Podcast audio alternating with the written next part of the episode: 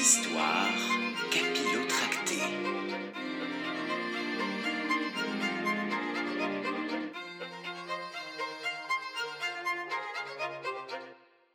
Amaury se rapproche de cette drôle de tombe quand soudain une main traverse le sol et attrape notre héros à la gorge. Un zombie hurle paniqué Pedro. Amaury essaie de se dégager, mais le mort-vivant a une sacrée poigne. En plus des trolls et toutes les sales bêtes qu'on trouve dans cette forêt, il y a des fichus zombies étrangleurs de chevaliers. Pedro vient en aide à Amaury en le tirant en arrière de toutes ses forces. La main souterraine lâche finalement prise et le jeune homme tousse bruyamment, mal en point. Quand je vous disais que c'était un mal appris. dit l'arbre tristement. La main zombie est toujours apparente. Le majeur orné d'une belle bague en or massif. T'as failli y passer, mais on va être riche. Zut la bagousse du zombie, c'est pas de la camelote, ça. L'emblème de Frodoric. Je, je reconnais cette chevalière. C'est celle de Brovure. Sans réfléchir, Amaury prend une pelle qu'il avait amenée dans ses affaires et commence à creuser. Euh, Brovure, ce serait pas cet horrible chevalier égoïste, sale, méchant que tout le monde déteste? s'interroge Pedro. Oui, c'est ça, c'est bien lui, répond Amaury, tout en continuant à creuser énergiquement, sans relâche. Ah, et euh, tu veux lui sauver la vie? Et après, on va dire que c'est moi qui suis stupide, rouspète l'âne. Amaury n'est pas stupide, crétin d'âne, simplement bon et généreux. Cœur pur, cœur pur. Clament les arbres de concert. Une fois déterré, Brovure se pend au cou d'Amaury. Mais pas pour l'étrangler cette fois. Oh, Amaury, ah, c'est toi. J'en pouvais plus d'être là-dessous, j'avais si peur du noir. Le robuste chevalier fond en larmes. Pardon, Amaury. Je retire toutes les méchancetés que j'ai dites sur toi.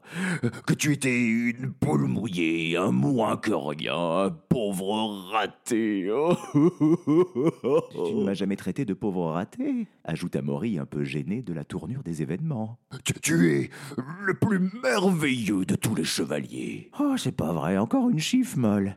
Après le blondinet pleurnichard, voilà ce gros gaillard qui chiale comme un gros bébé, dit Pedro effaré. Maintenant, c'est Amaury qui devient Brovure et Brovure qui devient Amaury. Tu crois que Amaury devient Brovure Ah, il a le courage de Brovure. Le courage de Brovure qu'il avait avant. Et euh, par contre, il est peut-être moins égoïste et moins méchant alors. Oui. Ah, pas la peine d'en faire tout un fromage, dit Amaury. Euh, C'est normal de s'entraider entre chevaliers. Mais maintenant, on ne doit pas perdre une minute. Il faut aller secourir Inès et Sarah qui courent un immense danger, euh, quelque part dans cette forêt. J'ai besoin de toi, Brovure, de ta force, de ton courage. À nous deux, nous pourrons. Nous trois l'interrompt Pedro. Euh, oui, à nous trois avec Pedro l'âne, nous ramènerons sans peine la princesse au château.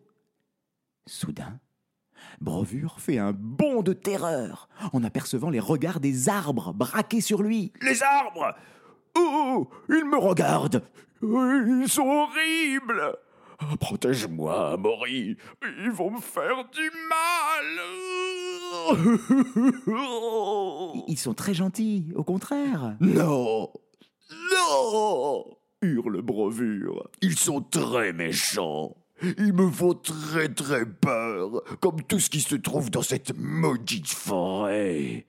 Ah, merci Amaury de m'avoir libéré. Je te serai éternellement reconnaissant. Mais là, je vais rentrer au château, retrouver ma chambre, mon lit et mon doudou. Ah bon? Ah, parce que toi aussi, tu... S'esclave Pedro. Il a encore un doudou à son âge et l'ôter. Oui, un ravissant doudou dragon. Quand je suis fatigué, que j'ai un peu les nerfs, je le poignarde frénétiquement une cinquantaine de fois pour me calmer. Toi, qu'est-ce que tu fais avec ton doudou, euh, Elliot? Quand il m'énerve, je le balance de mon lit superposé. C'est alors qu'un terrifiant grondement retentit, figeant nos héros sur place.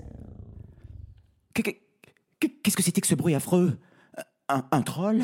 Demanda Maury. Un orage, peut-être suggère Pedro. Non, rétorque le chef des arbres. c'est l'estomac de Brovure qui réclame sa pitance. Euh, c'est vrai que j'ai un petit creux, acquiesce le chevalier. J'ai besoin d'un encas deux, trois poulardes, quelques faisans, un sanglier rôti et une petite farandole de fromage et dessert devraient faire l'affaire, accompagnés d'une bonne bière fraîche. Mais pour ça, je dois rentrer au château qui possède les plus merveilleuses cuisines du royaume.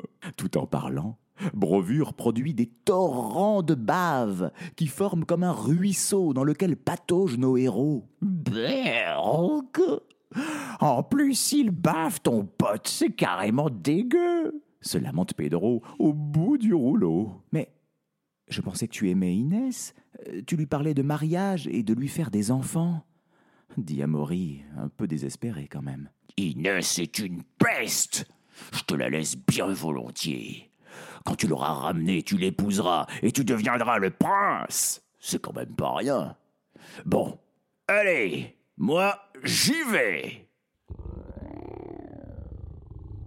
Les grognements d'estomac retentissent de nouveau, pendant que Brovure déguerpit en quatrième vitesse. Bon ben, je crois qu'on ne peut compter que sur nous-mêmes, mon brave Pedro. C'est vrai que les autres sont pas hyper motivés pour ce boulot. Peut-être qu'en matière de management, t'es pas encore super rodé. Allez, allons-y, propose Amaury euh, d'une voix qui se veut enjouée. Bonne chance dans ta quête, Amaury. Aie confiance et écoute ton cœur, et tu trouveras la clé. dit l'arbre, d'un ton éminemment solennel. La, la clé? Quelle clé? interroge Amaury curieux. L'arbre paraît tout à coup un peu mal à l'aise. Euh, oui, bon, euh, faut pas le prendre au pied de la lettre, euh, c'est une métaphore. euh, la clé du bonheur, la clé du destin, ce genre de choses, quoi.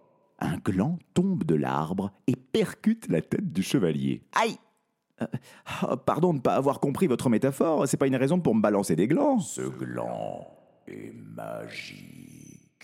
Il permet de contrecarrer bon nombre de sortilèges. Il pourra être utile. Ah, c'est gentil, merci, répond Amaury en contemplant le gland, l'air un peu sceptique. Et avec mes amis, nous allons te donner un petit coup de main.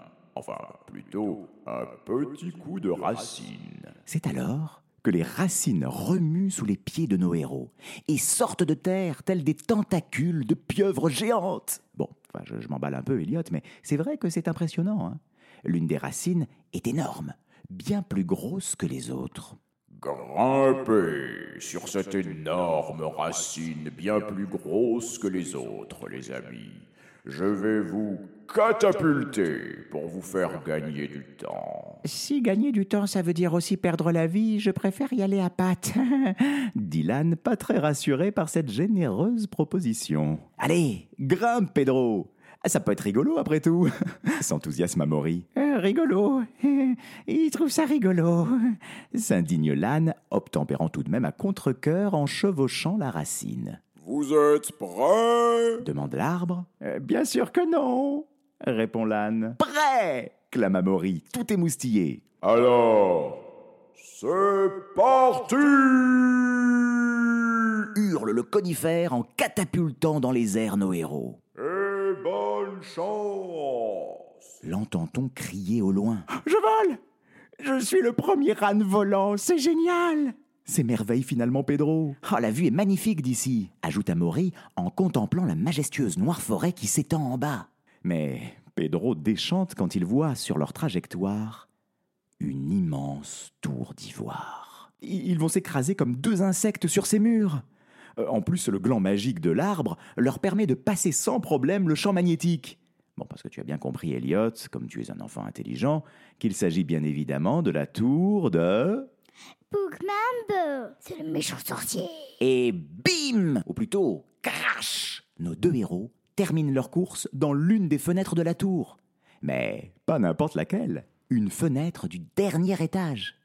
Et oui, je veux parler de la chambre dans laquelle... Il y a Inès, Et... Sarah, qui sont... prisonnière. Oui